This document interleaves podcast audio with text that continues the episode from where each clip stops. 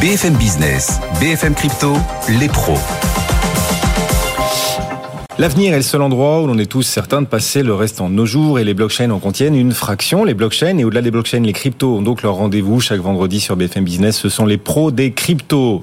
Claire Balva nous rejoint. Bonjour Claire. Bonjour Guillaume. Spécialiste crypto, experte crypto indépendante. Thibaut Boutrou est aussi avec nous pour Meria. Bonjour Thibaut. Bonjour, bonjour. Et Vincent Gann nous rejoint pour euh, nous parler effectivement du potentiel du Bitcoin, de l'Ether. Il est analyste technique. Bonjour Vincent.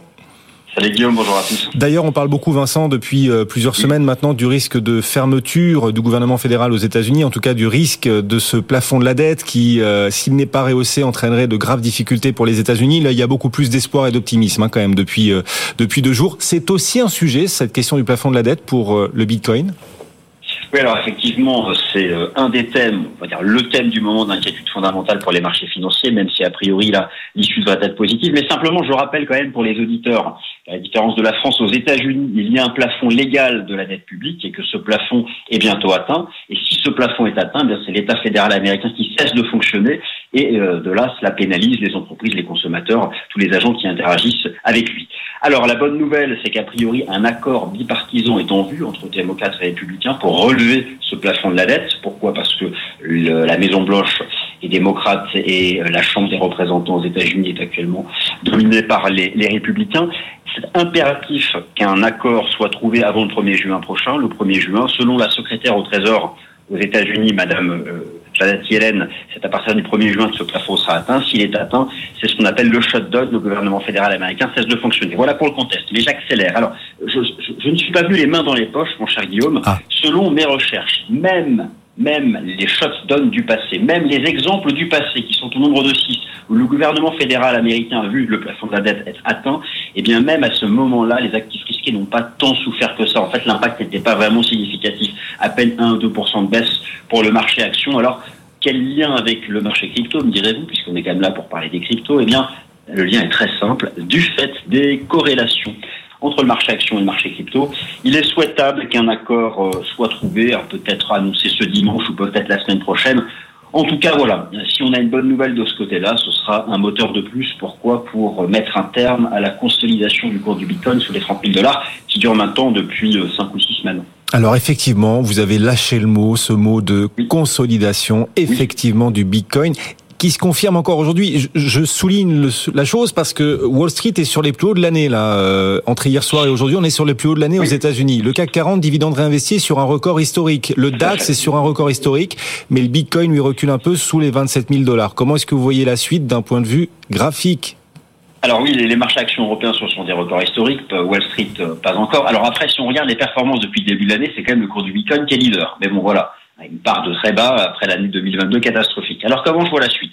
Cette consolidation qui dure depuis maintenant cinq semaines sous les, sous les 30 000 dollars, elle impressionne beaucoup, puis certains se disent que c'est la fin du rebond. Moi, je la trouve extrêmement bien construite sur le plan technique. J'ai deux hypothèses chartistes. Alors attention, ces deux, ce sont mes hypothèses. Je ne sais pas si euh, le marché choisira entre ces deux-là. Enfin, j'espère qu'il fera le choix entre ces deux-là.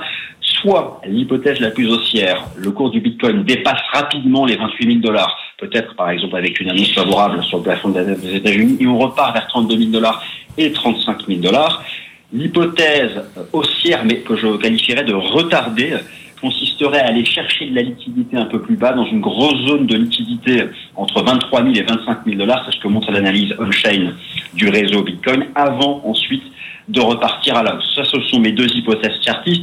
Maintenant, du côté des facteurs cross-asset, et ensuite je cède la parole, je rebondis sur ce que vous venez de dire. Effectivement, euh, sur le marché action américain, ce qui est intéressant, c'est que la tech se met à nouveau à surperformer. Bon, pour parler clairement, le Nasdaq fait mieux que le S&P 500, et ça, c'est favorable sur le cours du Bitcoin. Et moi, je ne serais pas surpris qu'assez rapidement, cette surperformance du Nasdaq vis-à-vis des actions classiques finisse par se propager sur le cours du Bitcoin. La seule faiblesse, la seule limite que je vois du côté cross-asset, cross-asset, c'est-à-dire les autres cases d'actifs, c'est le rebond du dollar américain qui freine là l'impact positif des indices boursiers sur le, le, cours du Bitcoin. Voilà mon cher Guillaume, j'ai terminé. Merci Vincent. Merci beaucoup de nous accompagner aussi régulièrement. Vincent Gann, analyste euh, technique. Et pour ceux qui souhaitent investir en crypto, on rappelle, on rappelle de n'investir que l'argent que l'on est prêt à perdre parce que ça reste très volatile et spéculatif. Et bien sûr, c'est de la diversification. Ledger. Quand on parle de Ledger dans l'écosystème crypto, on pense euh, amour et eau fraîche, quoi. Enfin, Ledger, c'est vraiment une boîte qui, qui fait consensus. Sauf que depuis quelques heures, Ledger est au cœur d'une controverse. Ledger a annoncé en effet un nouveau service, Ledger Recover. On peut peut-être d'ailleurs, Thibault, commencer par rappeler ce qu'est supposé apporter ce nouveau service. Ouais, tout à fait. Alors, Ledger Recover, donc c'est le nouveau service de Ledger qui consiste à permettre à l'utilisateur de récupérer l'accès à son wallet en cas de perte de sa seed phrase. Vous savez, la seed phrase, c'est cette petite suite de mots, 12 à 24 mots, que, euh, qui est générée au moment où vous créez votre wallet. Aujourd'hui, si vous perdez cette, euh, cette phrase-là, vous n'avez tout simplement plus accès à votre wallet. Le, le service, en fait, il fonctionne comment euh, La seed phrase, elle est euh, scindée en trois parties et ces trois parties sont chiffrées puis réparties chez trois acteurs. Donc les trois acteurs sont Ledger, Escrotech et CoinCover, qui sont trois acteurs spécialistes de la sauvegarde et qui vont conserver pour vous une partie de la phrase.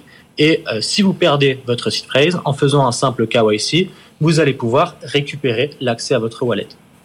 Alors ce service, il faut bien comprendre, et, la polémique vient un petit peu de là, en fait, il faut comprendre à qui il s'adresse. Il s'adresse surtout euh, à des débutants ou à des nouveaux entrants pour qui la conservation de la seed phrase, bah, en fait, c'est une contrainte et ils n'ont pas forcément les bonnes pratiques. Moi, je vois encore des gens aujourd'hui qui conservent leur seed phrase sur les notes mm. de leur iPhone, sur leur photo, ou dans un document Word sur leur C'est le mot de passe hein, pour euh, le commun des mortels. C'est le mot de passe tout simplement pour euh, garder ses clés Bitcoin. Ouais. Exactement. Et donc les, les, les méthodes de conservation aujourd'hui sont pas toujours pour les débutants. Euh, euh, on va dire, on dire correct. Et euh, donc forcément, pour les aguerris, euh, ce service-là, il n'est pas forcément compris puisque la manière dont Ledger l'a amené dans sa communication pose peut-être quelques réflexions sur le sujet technique.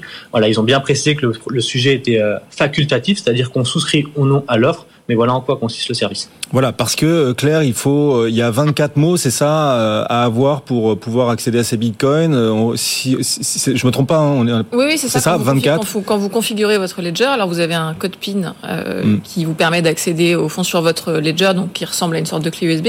Mais si jamais vous perdez cette clé USB, vous avez euh, sauvegardé entre guillemets mm. l'accès à vos fonds via cette fameuse phrase de 24 mots. Voilà, si je perds un mot, bah du coup je n'accède plus à mes bitcoins, et donc ce service de ledger, il propose de euh, diviser par trois euh, et, faire en sorte de pouvoir euh, enfin faire stocker un morceau de ces 24 phrases par d'autres acteurs. Donc aucun des prestataires n'aurait directement accès à vos fonds, mais si jamais vous perdez l'accès à vos fonds via ce service, vous vous identifiez et ils peuvent vous redonner l'accès à votre wallet. Bah, ça a l'air comme ça sur le papier plutôt bien. Pourquoi est-ce que ça fait polémique dans l'écosystème? Bah, En fait, il y a, alors il y a une polémique qui recoupe à la fois des aspects de mauvaise communication, des aspects techniques, des mmh. aspects aussi philosophique presque, je dirais. En fait, Ledger, il faut bien voir que c'est une entreprise qui est normalement plébiscitée par des puristes pour de la self-custody, donc de la détention des fonds par soi-même. Vous ne dépendez pas d'un tiers pour gérer vos fonds. Et là, ce qu'on voit, c'est que ce, ce, nouveau service, finalement, il fait intervenir des tiers qui n'ont pas directement accès à vos fonds, mais forcément, qui dit nouvelle fonctionnalité, dit aussi nouveaux risques, potentiellement nouveaux vecteurs d'attaque. Et donc, il y a forcément beaucoup de questions. Et on voit sur la toile une, crainte de certains utilisateurs euh, que l'on puisse reconstituer leurs clés privées, même s'ils ne souscrivent pas à ce nouveau service. Et en fait, l'arrivée de ce service Ledger Recover euh, a bien montré qu'il y avait une incompréhension aussi de certains utilisateurs sur la manière dont fonctionnaient effectivement les clés Ledger. Et donc ça, ça fait beaucoup de débats. Alors c'est un, un, débat un peu technique hein, de, la, sur la manière dont sont stockées les, les clés privées euh, via le Ledger. Euh, mais on s'est bien rendu compte que ce débat, il était en fait aussi causé et largement amplifié par une communication euh, des équipes de Ledger qui a sans doute pas été optimale pour ce lancement-là. Et donc il y a toute une partie de la communauté, et notamment, je dirais, les, les plus puristes, les plus anciens, qui parfois sont, euh, qui, qui, manifestent en fait leur déception sur la manière dont ils avaient compris euh, le fonctionnement de Ledger. Alors bien sûr, il y a eu des démentis. Le, le, directeur technique de Ledger a fait une communication pour expliquer que c'était simplement une, une, mécompréhension. Mais euh, plus largement, je dirais que ça, ça pose aussi question sur, euh, enfin, question positive ou négative, hein, sur la stratégie globale de Ledger qui aujourd'hui s'oriente euh, beaucoup plus vers une adoption de masse. Euh, et Thibault le disait, hein, pour aller vers des utilisateurs qui ont besoin d'une expérience euh, simple plutôt que cette fameuse site presse de 24 mots. Et donc forcément, bah, ça, ça peut décevoir certains puristes. On, on, le voit ici avec le choix du KYC, par exemple, où vous allez donner votre identité pour récupérer vos fonds. Là où certaines applications font ce qu'on appelle du social recovery, c'est-à-dire que vous, allez choisir vous-même des tiers. Mmh. Euh, mais ça, forcément, c'est plus compliqué pour l'adoption parce que ça nécessite de se baser sur des utilisateurs actuels de Ledger. Et donc Ledger, qui faisait jusqu'ici consensus, là, pose une vraie question et euh, il y a cette polémique. Bon, après, c'est le bruit sur les réseaux auquel voilà, on a communauté. En fait, c'est surtout, honnêtement, beaucoup de bruit sur, sur Twitter, sur Reddit. Euh, il faut voir dans la durée si finalement mm. ça va, ça va s'éteindre ou si ça va générer de vrais problèmes. Ouais. Ledger n'est pas seul à faire parler cette semaine. Ripple, l'entreprise derrière le token XRP, Ripple fait aussi parler euh, dans son bras de fer, pour le coup, avec euh, la SEC, le gendarme des marchés américains. Le juge américain qui supervise le procès a, a refusé de sceller les documents contenant notamment le discours d'un ancien membre de la SEC. Cette décision est vue comme euh, une victoire pour Ripple, Claire.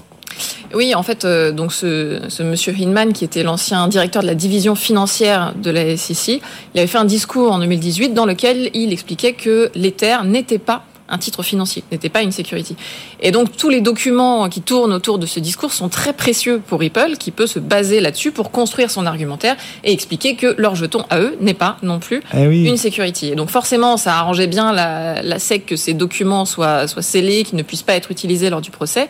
Euh, et là, on voit que Ripple va pouvoir s'en servir. Alors ça ne veut pas dire qu'ils sont sortis d'affaires, puisque dans euh, finalement les, les, dernières euh, communications, euh, Ripple va aussi être obligé de donner un certain nombre d'informations qu'ils n'avaient pas envie de donner. Euh, on pense notamment au montant qu'ils ont dû dépenser euh, pour être listés sur les plateformes d'échange, aux revenus qui ont été générés par leurs opérations. Euh, mais ce procès est généralement très intéressant parce que c'est vraiment un signal important euh, qui va probablement faire jurisprudence pour euh, tout un ensemble de protocoles parce que si le jeton de Ripple euh, est qualifié de security ou à l'inverse il est admis qu'il n'est pas une security, beaucoup d'autres protocoles vont considérer qu'il en sera de même hmm. pour leur propre jeton. Donc c'est vraiment un procès important à suivre. Ouais, c'est très très suivi du coup. Et puis Ripple qui fait aussi parler après un rachat majeur en Suisse, le lancement d'une nouvelle plateforme. Thibault, ouais, Ripple est en train de faire des pas importants en ce moment. Ouais, ils font des pas importants. Alors c'est effectivement une très belle semaine. Donc ils avaient déjà manifesté en fait leur, leur volonté d'élargir un petit peu leur service. Et cette semaine, c'en a un petit peu la, la, traduction avec ces deux annonces. Alors il y a il y a d'abord l'achat de, de, cette société suisse qui est qui est Metaco, qui est en fait une, une société qui propose des, des services euh, de garde et de gestion pour les actifs numériques à destination euh, d'une clientèle euh, très institutionnelle. On compte par exemple parmi leurs clients euh, des acteurs comme BNP Paribas ou la société Forge, la branche blockchain de la Société Générale. Donc c'est une belle annonce parce que dans le contexte actuel où les acteurs institutionnels sont de plus en plus regardants, euh, bah, Ripple en fait avec ce rachat gagne un petit peu en légitimité et en crédibilité auprès de, cette clientèle et ça permet d'enrichir un petit peu leur, leur panoplie de, services. Et il y a cette deuxième annonce qui, qui est assez différente et qui est un petit peu plus un petit peu plus technique, c'est le lancement en fait de, leur plateforme qui à destination des banques centrales cette fois, qui va permettre euh, aux banques centrales d'émettre directement leur leur CBDC, vous savez les fameuses monnaies numériques de, banques centrales dont on parle régulièrement et qui font euh, qui font souvent débat. Euh, et cette annonce, ils l'ont fait dans le cadre d'un projet pilote qui est mené par par l'autorité monétaire de, Hong Kong euh, sur une série d'actifs immobiliers qui va être tokenisés. Ouais, Ripple donc était au cœur de l'actualité effectivement cette semaine. Mais la SEC dont on parlait à l'instant n'a pas dit son dernier mot. Puisque la SEC, mhm. Claire, non non non non, la SEC, elle continue de bosser, mais c'est son boulot de tenter de réguler ou de voir ce qui mérite de l'être. Elle agit, elle travaille, et cette fois c'est le gestionnaire d'actifs digitaux Grayscale qui est dans son dans son collimateur en l'occurrence, l'un de ses produits, l'un des produits de Grayscale. Oui, alors c'est pas la première fois. Donc Grayscale, qui est un gestionnaire de, de fonds crypto, euh, souhaitait au mois d'avril dernier enregistrer l'un de ses nouveaux fonds qui est basé sur un token qui s'appelle le FIL qui est le, le token du protocole Filecoin. Alors pour ceux qui connaissent pas Filecoin, c'est un, mmh. euh, un protocole, je dirais, un réseau de stockage décentralisé. Donc ça vous permet de stocker des fichiers de manière décentralisée, donc répartie sur un certain nombre de, de serveurs, d'ordinateurs. Vous savez que la blockchain, ça vous permet de gérer des transactions. Là, avec Filecoin, c'est pas réellement une blockchain, c'est vraiment un réseau de stockage dans lequel on va euh, stocker des fichiers. Et donc le fil, c'est le jeton, tout simplement, de, de ce réseau qui va encourager l'ensemble des participants euh, à participer au réseau. Et donc là, ce qui se passe, c'est que le 16 mai, donc cette semaine, Grayscale reçoit un courrier de la SEC euh, qui lui dit ah bah finalement ça va être compliqué parce que ce jeton fil eh bien il répond à, la qualification de titre financier ah. de security et donc ce que ça veut dire c'est que votre votre trust eh bien serait une société d'investissement donc beaucoup plus régulée avec un certain nombre de, de, conséquences juridiques importantes. Badaboum. Et euh, Grayscale répond et sort un communiqué de presse tout de suite pour contredire cette version de la SEC et en disant bah, non, le film n'est absolument pas une, une security. Euh, et d'ailleurs, on vous demande quelle est la base juridique de votre raisonnement pour affirmer euh, que c'est un que c'est un titre financier. Donc on voit là une, une espèce de, de, bataille euh, finalement à la fois de fond et de forme entre un régulateur et une entreprise. C'est pas la première fois puisque l'année dernière la SEC avait déjà épinglé trois trusts de Grayscale sur d'autres tokens, hein, dont Stellar et le, et le Zcash. Donc on, on, sent une forme d'habitude quand même dans, dans, ce mode de fonctionnement, c'est-à-dire que la SEC choisit certains jetons pour dire bah, ça c'est une security, donc votre société doit être régulée. Mais en fait, les acteurs crypto aujourd'hui sont une, en attente d'une vraie clarté juridique et d'une forme de méthode pour savoir quels jetons sont des titres financiers et quels jetons ne les sont pas. Et Gary Gensler, le président de la SEC, de l'autre côté, dit lui que ce n'est pas un problème de clarté juridique, euh, mais un problème de manque de conformité de la part du secteur. En tout cas, il y a une forme de chaos là dans la méthodologie, clairement, et l'Europe, en comparaison, semble être d'un coup un havre de paix. Hein. Non, mais c'est très d'un point de vue réglementaire. D'un point de vue réglementaire, bien sûr, bien sûr. Euh, L'Europe hors Royaume-Uni, puisque les législateurs au Royaume-Uni qualifient les cryptos, Thibault, euh, comme des jeux d'argent. Quels sont leurs arguments et quelles pourraient du coup être les, les conséquences? Oui, alors bah, de toute façon, ça c'est une tendance globale qu'on observe depuis euh, depuis plusieurs mois maintenant, hein, après après l'année 2022 et tous ces événements. Euh, un petit peu partout dans le monde, les, régulateurs et les législateurs sont sur les talons des acteurs des acteurs crypto. Alors parfois justifiés, parfois un petit peu moins, mais mais on observe un petit peu partout. Et donc là, au, Royaume-Uni, effectivement, ça a fait couler un petit peu d'encre parce qu'il y a eu une déclaration qui a été euh, qui a été un petit peu un petit peu maladroite, on va dire, qui a été faite par le, comité du Trésor. Alors le comité du Trésor, en fait, c'est un un, groupe qui regroupe 11, euh, 11 euh, députés qui viennent de partis différents. Et, euh, et, je, vais, je vais lire un petit peu la, la déclaration. Alors, selon eux, les cryptos ressembleraient plus à des jeux d'argent qu'à des services financiers, car elles causeraient des pertes financières tout en n'ayant aucune fonction au-delà d'une potentielle plus-value financière. Je répète, la deuxième partie, elle est intéressante. En n'ayant aucune fonction au-delà d'une potentielle plus-value financière. C'est surtout cette partie, en fait, au-delà de, la comparaison qui, euh, qui est un petit peu anecdotique et qui a, vocation, je pense, à faire plutôt du buzz. Euh, quand on se penche un petit peu sur l'argumentaire, en, en, 2023, c'est un petit peu euh, problématique et, et, presque alarmant, entre guillemets, qu'un qu'un organe gouvernemental de cette, de cette envergure puisse encore tenir ce, ce genre de propos. Si ça avait été en, en 2015-2017, ça aurait été encore un petit peu compréhensible parce qu'il y avait peu de documentation. Aujourd'hui, dire que les cryptos n'ont utilité si ce n'est euh, réaliser des plus-values euh, financières, c'est quand même un petit peu limitant. Hmm. On va parler du stablecoin Tether, le plus gros stablecoin mondial, Tether qui euh, cumule des revenus faramineux et qui euh, compte les utiliser euh, dans un sens euh, qui plaît à la communauté en tout cas. Thibaut, est-ce qu'on peut expliquer les choses, aller un peu plus loin dans, dans ce que veut faire Tether de ses revenus faramineux donc? Ça. Alors pour pour, euh, pour euh, recontextualiser, vous en avez parlé la semaine dernière sur ce plateau. Donc euh, effectivement, Tether a, a annoncé un bénéfice record pour ce premier trimestre de, de l'année 2023, 1,48 milliard de, de dollars. Donc c'est c'est colossal. Et, euh, et en plus de ça, ils ont profité de l'annonce pour donner un petit peu plus de transparence sur leurs réserves, ce qui a été plutôt apprécié par la communauté. Et là, ils font un, deuxième joli coup apprécié de la communauté, puisqu'ils ont annoncé qu'ils avaient l'intention d'investir jusqu'à 15% de ces bénéfices euh, pour acheter du Bitcoin dans l'objectif de euh, diversifier et renforcer euh, le, leurs réserves. Et en plus de ça, ils ont précisé qu'ils comptaient détenir et acheter directement leur Bitcoin eux-mêmes. Donc c'est une bonne pratique et c'est une nouvelle qui a été très largement saluée par la communauté. Alors autant Tether est, est souvent et régulièrement critiqué euh, notamment pour son opacité. Autant cette semaine, ils ont plutôt marqué des points euh, dans la communauté avec ces, deux annonces successives. Effectivement, Tether donc euh, qui a marqué l'actualité ces derniers jours, et puis un jeu vidéo que la communauté connaît bien, Axie Infinity, qui pourrait d'ailleurs renforcer encore un peu sa visibilité. Claire, faut aussi qu'on en parle pour terminer là sur une note un peu oui, plus light. plus léger comme sujet.